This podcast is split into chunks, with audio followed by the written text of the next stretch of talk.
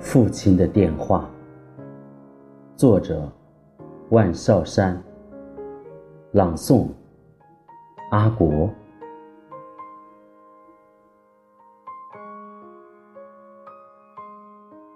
多年来，没有一天不做梦，但父亲过世两年有余，极少梦见他。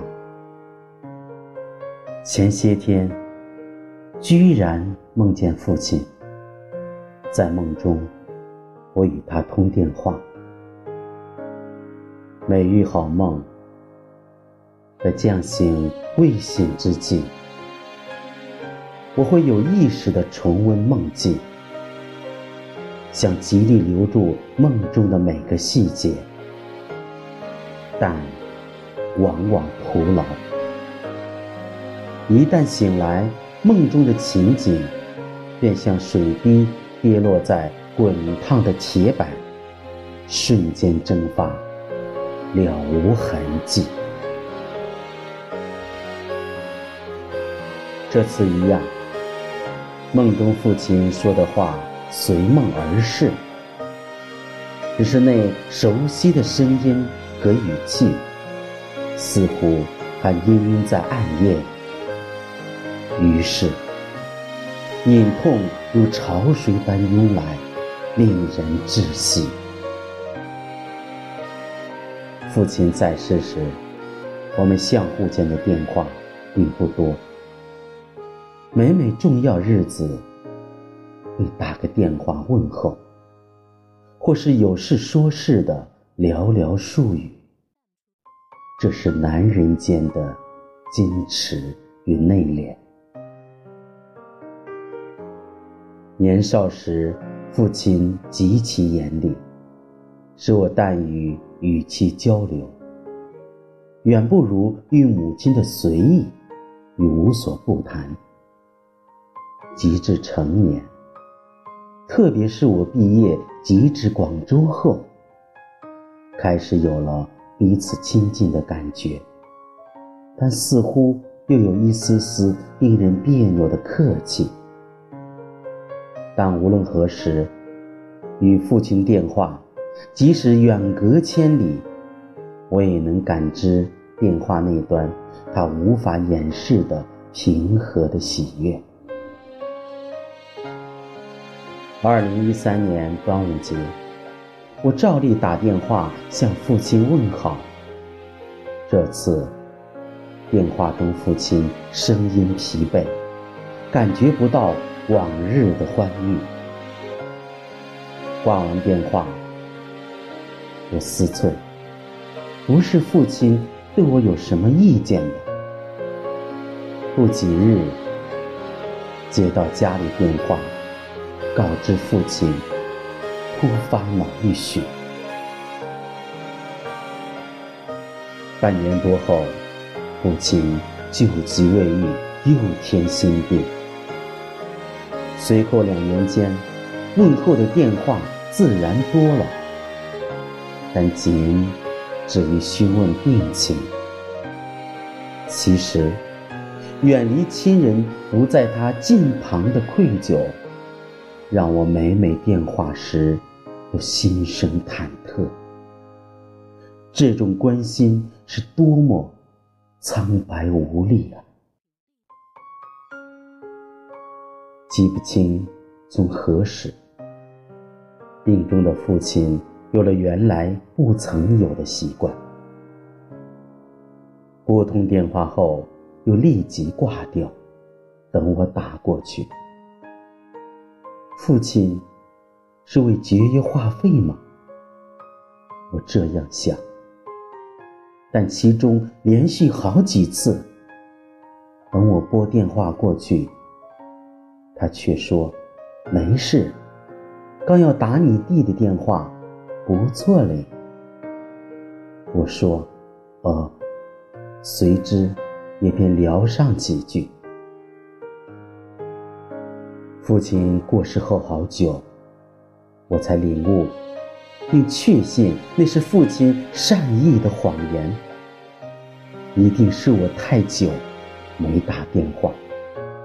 他想听听远在千里之外大儿子的声音，而一个大男人的自尊心，让他编了一个弥天大谎。